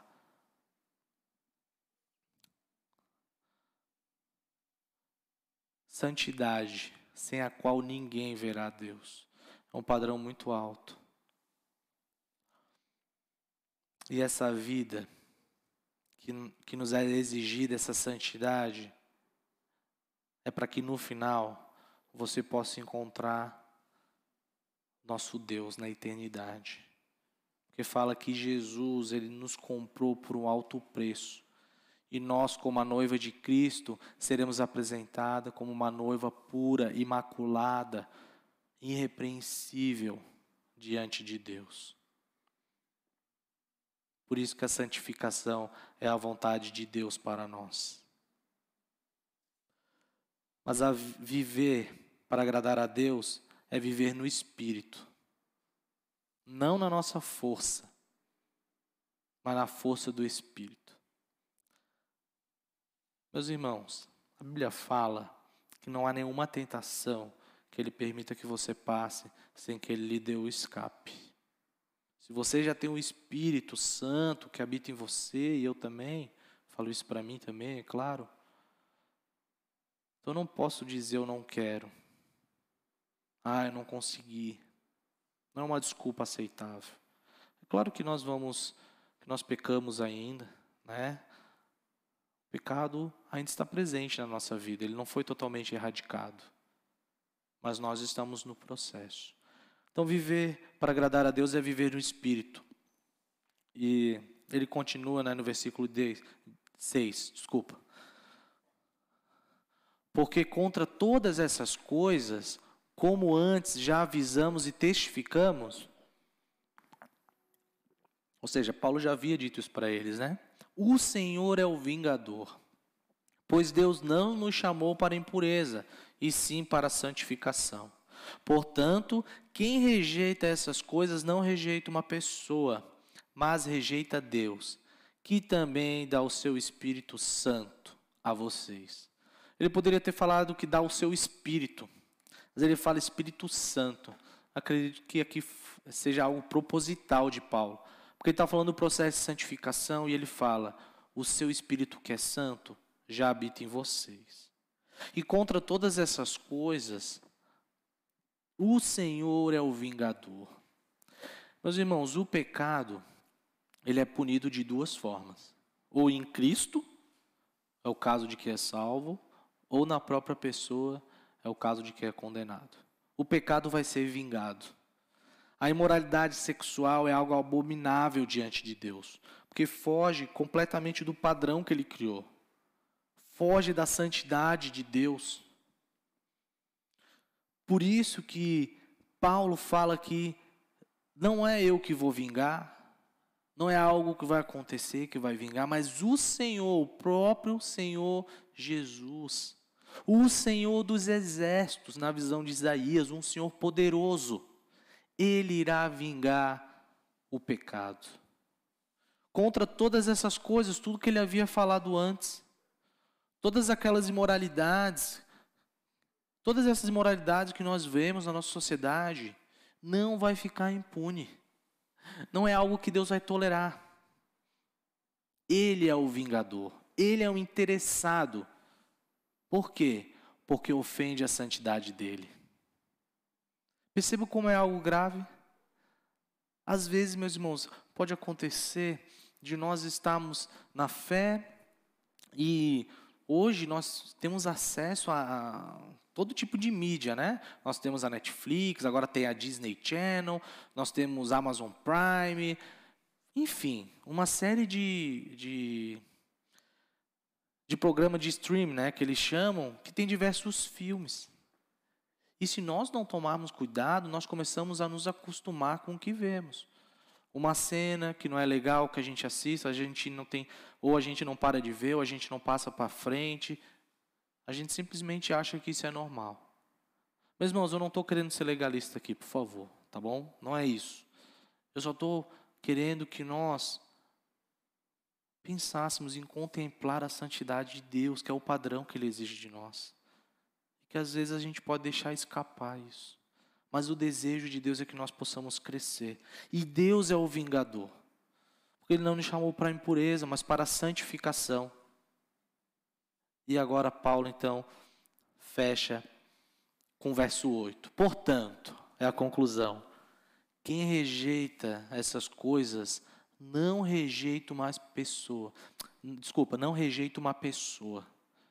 Não é contra mim que vocês estão pecando ou que vocês podem pecar, mas rejeita o próprio Deus. Irmãos, isso é forte. Você quer rejeitar Deus? Tenho certeza que não, irmão. Eu quero amar Deus, eu quero adorar esse Deus. Não quero rejeitar Deus.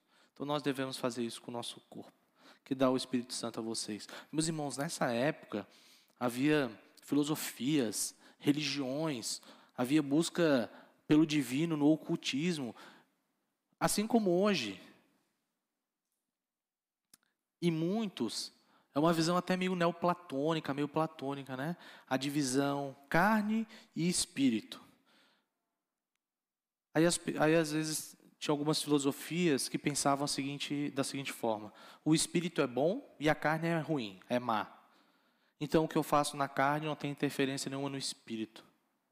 Mas Deus não pensa assim, porque Ele criou a nossa carne. Jesus Cristo encarnou, foi homem. Por isso que o Espírito Santo habita em nós.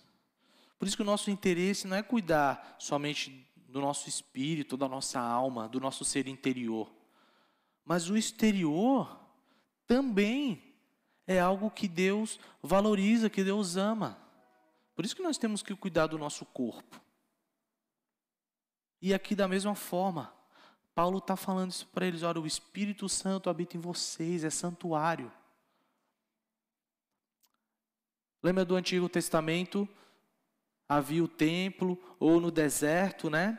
É, havia a tenda, existiam os lugares onde eles faziam, onde eles adoravam a Deus, e existia o Santo dos Santos, que o, sacer, o sumo sacerdote era o único que podia entrar, e uma vez por ano. E era amarrado uma corda nele para que ele pudesse entrar, oferecer o sacrifício de expiação e voltar. Mas por que tinha uma corda? Irmãos, ele estava entrando no santo dos santos. Ele tinha que oferecer um sacrifício por ele e pelo povo. Qualquer impureza, podemos dizer assim, ele era fulminado. O santo dos santos. E aí Jesus vem na cruz, ressuscita, rasga o véu ao meio, e agora nós temos acesso ao Santo dos Santos, porque o Espírito de Deus habita em nós. Então, meu irmão, você é santuário de Deus. O Espírito Santo habita em você. Cresça em santidade, continue progredindo. Eu quero me encaminhar para o final, quero dizer para vocês que aqueles que andam na impureza estão desprezando a Deus e terão que prestar contas diante dele. Infeliz é o homem que rejeita a Deus em sua vida. Isso aqui eu peguei de um comentarista que eu achei fantástico. Infeliz é o homem que rejeita a Deus. Então, se de repente você está em qualquer lugar, que você viva e você tem buscado crescer em santidade, talvez alguma pessoa esteja carnecendo de você. Na verdade, irmão, ele é infeliz. Ele está rejeitando o Senhor. E é claro que o seu desejo seja que ele se converta também. O poder de vencer a imoralidade está no Espírito Santo que habita em você e em mim. Em Gálatas, Paulo fala, eu quero terminar aqui essa parte de exposição com o versículo 5,16. E ele fala assim: Vivam no Espírito, e vocês jamais satisfarão os desejos da carne. Alimente o seu espírito. Olha que aqui ele fala: vivam no Espírito, no Espírito Santo. Eu quero só me encaminhar aqui para a reflexão, meus amigos. E eu sei que talvez o que eu já tenho falado aqui, talvez seja até um pouco repetitivo, mas eu quero te fazer três, talvez, perguntas e colocações, que eu sei que vai estar na projeção. Eu trouxe até um gráfico aqui, eu não sou matemático, mas tem um gráfico aqui de um livro que eu acho sensacional, talvez você já conheça. A minha primeira pergunta para você é: em que está baseado o seu código de ética e moral? Na sociedade que você vive, né? Os valores, no senso comum, né? Que é algo, ah, porque me disseram, não sei, me disseram que é assim, então é assim. Talvez, né? Alguém vendo o post do rapaz lá sobre como que a gente tem que mudar a nossa religião porque nós não aceitamos o homossexualismo alguém possa dizer: ah, é verdade, né? Nossa, a gente já está no século 21, vamos mudar. É o senso comum, né? Ou nas escrituras. Parece meio clichê, né? Mas, meus irmãos, nós temos que nos fundamentar. Nós temos que ter um princípio muito claro, que vai ser sempre a nossa baliza. Por que, que eu tenho que viver em santidade? Que a Bíblia fala, seja santo, porque eu sou santo, assim diz o Senhor. Eu já sei, é a baliza, é aqui que eu ando.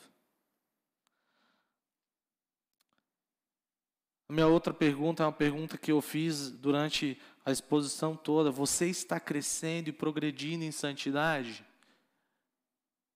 E agora eu quero mostrar dois gráficos para você no próximo slide. Não sei se você consegue enxergar. Vocês já estudaram aquele livro A Vida Centrada no Evangelho? Acredito que aqui alguns já. Eu gosto muito desse livro. Eu acho ele muito bom. Eu estou fazendo com os adolescentes. Irmãos, dois gráficos muito rápido. O primeiro gráfico é esse gráfico de quem está crescendo em santidade. Por quê? Tem uma flecha para cima que diz assim: percepção crescente da santidade de Deus. Ou seja, você está crescendo, você está amadurecendo na fé cristã e você está entendendo cada vez mais: uau, Deus é santo. E aí tem o, o, o a linha de baixo, né? percepção crescente da minha pecaminosidade. É tipo Isaías, ai de mim, nossa, eu sou pecador, eu sou impuro. Deus é tão santo, e aí eu percebo que eu sou um pecador miserável. E a cruz é o evangelho de Jesus Cristo, é o que resolve esse problema. Então a nossa percepção daquilo que Jesus fez, ela cresce cada vez mais, isso faz com que eu viva e cresça nessa santidade. Agora, o outro gráfico é chamado de encolhendo a cruz. Esse gráfico, ele representa uma pessoa que não cresce, não amadurece na fé. Ela é uma pessoa que, na verdade, ela não percebe o quanto Deus é santo. Ela não contempla a majestade de Deus. E ela também não consegue perceber o quanto ela carece de Deus, o quanto a cruz é algo maravilhoso. Agora, por isso que eu fiz essa pergunta. Em qual dos dois gráficos você se enquadra? Irmãos, eu espero que vocês se enquadrem aqui no gráfico da cruz. Que nós aqui, como a Igreja Batista Vida Nova, possamos continuar a crescer em santidade. E por último, meus irmãos, eu só quero relembrar de algo que Deus já deu a você. O Espírito Santo habita em você. Não lute na força do seu braço. Lute na força do Espírito Santo e que te dê essa família aqui de fé. E nós temos o dever de contribuir para o crescimento desse corpo. Por isso que Deus nos deu dons. Irmãos, eu espero que eu pude ter contribuído um pouco para o seu crescimento nessa noite e que você possa continuar a crescer em santidade. Gostaria de fazer uma oração para encerrar. Pai, nós Estamos aqui diante de Ti, prestando esse culto. Eu quero te agradecer, porque o Senhor me lembrou e lembrou a todos esses irmãos e aqueles que estão também nas suas casas assistindo, que nós devemos ser santos e continuarmos a crescer em santidade, porque sem santidade ninguém verá o Senhor. Que o Senhor possa continuar esse processo na nossa vida, o Senhor vai continuar, eu sei. E eu te louvo por isso. Em nome de Jesus. Amém.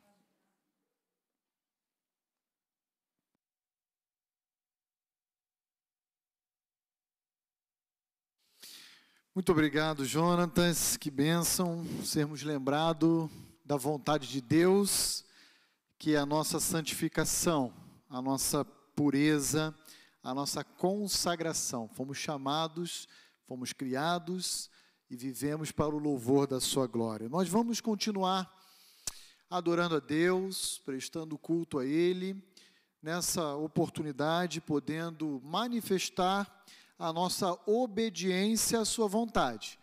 Antes de Cristo ser assunto aos céus, Cristo ensinou aos seus discípulos a cearem Cristo ministrou e participou da ceia com os seus discípulos e também deixou com que o apóstolo Paulo pudesse retransmitir esse ensino à igreja de Corinto. E lá na carta de, do apóstolo Paulo, a primeira carta à igreja de Corinto, no capítulo 11, nós aprendemos bastante a respeito de como deve ser realizado esse momento como povo de Deus. O apóstolo Paulo nos ensina que basicamente devemos observar três aspectos no momento da celebração da ceia. Primeiro aspecto essencial, indispensável para a participação da ceia do Senhor. Só devem participar desse momento aqueles que já possuem a Cristo Jesus como Senhor e Salvador de suas vidas. Apenas aqueles que já professam a Cristo como Salvador pessoal devem fazer parte desse momento. Portanto, se houver alguém entre nós que ainda não professou a sua fé, a sua vida aos pés de Cristo, você não deve se preocupar de forma alguma a participar desse momento conosco. O que você deveria se preocupar é de entregar a sua vida a Cristo Jesus, convidando para que ele seja o salvador dela. Esse é o primeiro aspecto que o apóstolo Paulo nos orienta. Segundo aspecto é que todo aquele que já professa Cristo deve estar servindo em uma igreja local, deve estar incluso em uma igreja local. E esse aspecto, nos dias atuais, é muito importante ser lembrado, porque vivemos momentos em que há uma crescente ah, influência de um movimento chamado dos desigrejados. Indivíduos que, ao longo da sua caminhada cristã, se decepcionaram com a liderança ou com uma igreja local, abandonaram a comunhão dos santos e decidiram, portanto, viver a sua vida cristã de forma independente. O apóstolo Paulo vai dizer: isso não é possível. Sempre que olhamos o capítulo 11, nós vamos ver o apóstolo Paulo usando alguns verbos, como, por exemplo, ajuntar, reunir, que mostra a necessidade de estar vinculado a uma igreja local. Esse é o segundo elemento. Portanto, só devem participar da ceia do Senhor aqueles que possuem algum vínculo estabelecido com uma igreja local. Não precisa ser a Igreja Batista Vida Nova, não precisa ser uma igreja batista, precisa comungar com a igreja de Cristo Jesus. É assim que o ensino apostólico nos orienta. E ainda há um terceiro elemento, um terceiro aspecto que o apóstolo Paulo nos ensina. Quando nós olhamos, particularmente, para o final do capítulo 11, ah, especialmente o versículo 27 ao 29, nós encontramos o apóstolo Paulo dizendo que só devem celebrar ou participar da mesa do Senhor aqueles que discernem corretamente o corpo. E o que, que isso significa? Significa que no contexto da igreja de Corinto haviam muitas divisões. Haviam pelo menos quatro grupos dissidentes dentro daquela comunidade.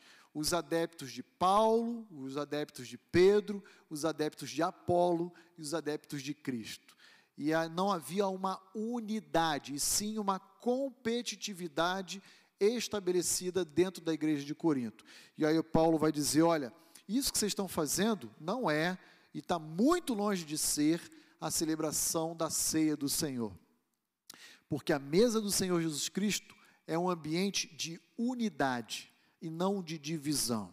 E todos aqueles que se assentam à mesa de Cristo de forma indigna sofrerão consequências terríveis de participar desse momento de uma forma inadequada, imprópria. E é por isso que o apóstolo Paulo finaliza o seu ensino no capítulo 11, a partir do versículo 30, dizendo: Eis a razão, porque há entre vós muitos fracos e doentes, e também não poucos os que dormem. Paulo está reconhecendo perante toda a congregação de Corinto que, pela postura rebelde e obstinada de alguns, vieram a adoecer, inclusive outros a óbito, como expressão do juízo de Deus por uma atitude inadequada na celebração da ceia do Senhor. Portanto, A ceia do Senhor, ela é uma ordenança, e é sempre muito bom lembrarmos disso. Ela não é uma oportunidade que eu posso dispor dela ou recusar ela. Como discípulo de Cristo, obedientes à sua ordem, à sua palavra, todos nós devemos observar mais da forma adequada e correta desse momento, que não é meu, não é do pastor Roni, não é de qualquer pastor, não é dessa igreja local, é do Senhor Jesus Cristo. Essa mesa pertence ao nosso Salvador, que um dia nos comprou com seu precioso sangue. Nesse sentido, quero convidar a vir aqui à frente o casal Glauco e Célia para me auxiliarem aqui na distribuição dos elementos. E de antemão quero lembrar a toda a igreja que esse casal me auxiliará na distribuição dos elementos. Eles não são fiscais de ceia e estão muito longe de serem isso, ok? Ah, cada um de nós devemos, como diz o apóstolo Paulo, examinarmos, porque essa é uma responsabilidade individual e intransferível. E então tomar adequadamente do pão e do cálice, participando então assim da ceia do Senhor. Quero convidá-los então a virem aqui à frente, eles vão me ajudar a fazer chegar na mão de todos ah, os elementos. E aqueles que estão nos acompanhando em nossa transmissão, eu queria dizer para vocês continuarem nos acompanhando e, quem sabe, em breve participarem conosco aqui presencialmente, porque nós não cremos na possibilidade nem de batismo e nem da ceia ser online.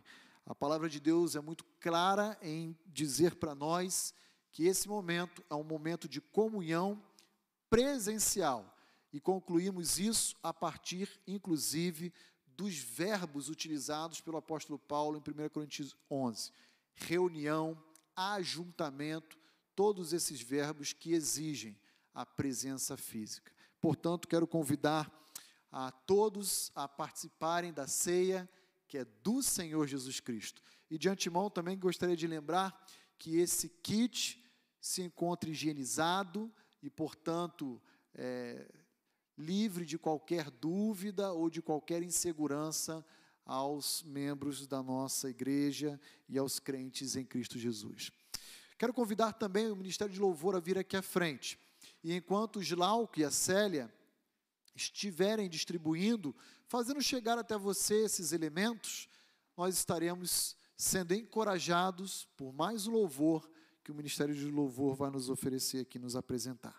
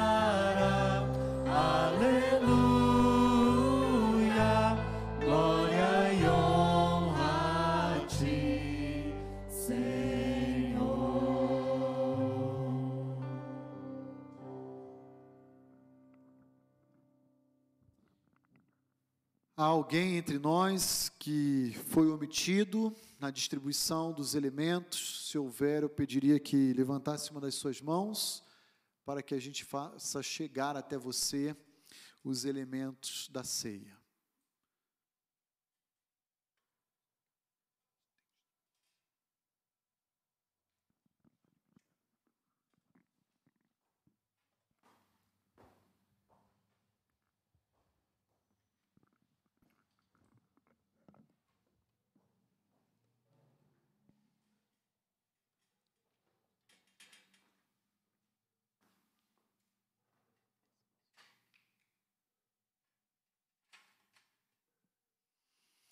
O apóstolo Paulo, na primeira carta aos Coríntios, capítulo 11, verso 23 e 24, nos diz o seguinte: Porque eu recebi do Senhor o que eu também vos entreguei, que o Senhor Jesus, na noite em que foi traído, tomou o pão e, tendo dado graças, o partiu e disse: Isto é o meu corpo que é dado por vós fazer isso em memória de mim.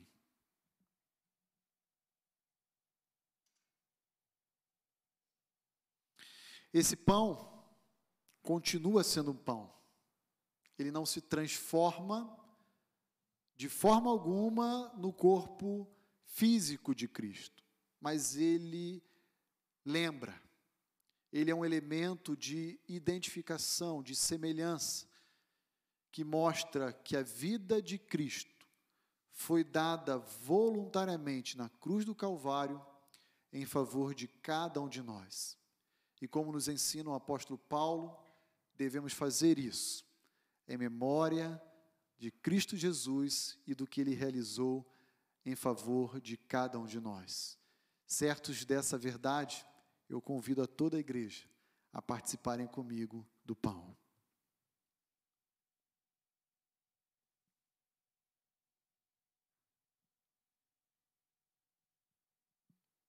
Senhor Deus Pai, muito obrigada, Senhor Deus, por esta oportunidade que temos de ceiar e lembrar de Ti.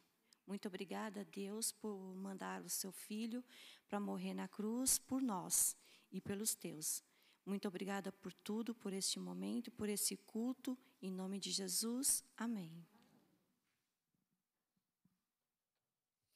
O apóstolo Paulo, ainda, na sua primeira carta aos Coríntios, capítulo 11, continua ministrando aquela igreja a maneira correta e adequada de participar desse momento. E a partir dos versos 25 em diante, o ensino apostólico diz o seguinte: Por semelhante modo, depois de haver ceado, também tomou o cálice, dizendo: Este cálice é a nova aliança no meu sangue. Fazei isto todas as vezes que o beberdes, em memória de mim.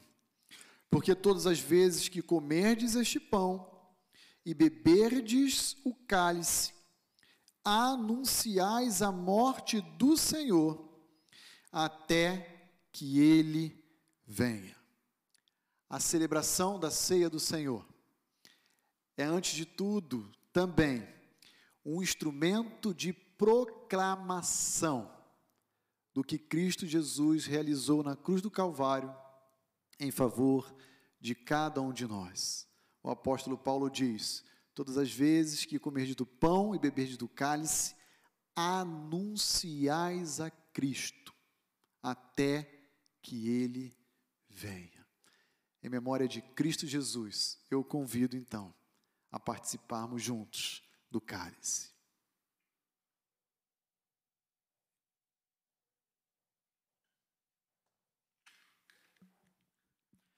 Graças te damos, Senhor, por esta oportunidade tão maravilhosa que é de poder ceiar da sua mesa, Senhor. Graças te damos pelos ensinamentos, pela vida dos nossos pastores Jonathan, pastor Levi, pastor Roni. Obrigado, Senhor, porque o Senhor nos dá discernimento sobre todas as suas, suas sua palavra, meu Pai. Obrigado, Pai, e que os nossos corações estejam assim preparados sempre para poder aprender de ti. Agradecemos no nome de Cristo Jesus. Amém. O Evangelho de Mateus, no capítulo 26, nos ensina como os discípulos agiam imediatamente após a ceia. Diz o Evangelho de Mateus, no capítulo 26, que eles então entoavam louvores, eles se alegravam juntos, e é isso que nós iremos fazer nesse momento. Quero agradecer os Lauco, a Célia, podem retornar, por favor, aos seus lugares, e quero convidar também toda a igreja a se colocarem de pé. Nós vamos caminhar para o final desse culto, louvando e bendizendo o nome daquele que nos comprou com o precioso sangue do seu Filho amado Jesus Cristo.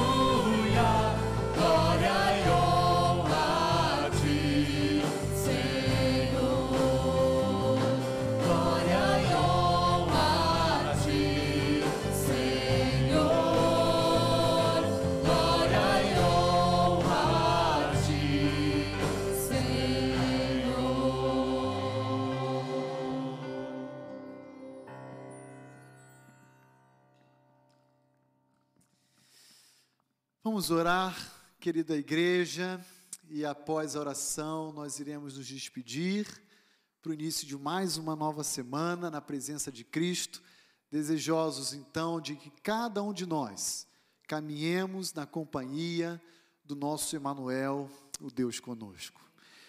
Senhor, como foi preciosa para cada um de nós a noite de hoje. Foi um verdadeiro banquete espiritual que o Senhor nos convidou a celebrar em Sua mesa. Ó oh Deus, muito obrigado pela oportunidade que tivemos de recordar como Teu povo da tua obra vicária na cruz do Calvário. Senhor, como é bom podermos declamar a Ti que aquela rude cruz ela está vazia, que a pedra do túmulo foi removido e o Senhor ressuscitou. Ó Deus, como é bom crer e confiar na certeza de que a morte não tem a palavra final sobre a nossa vida.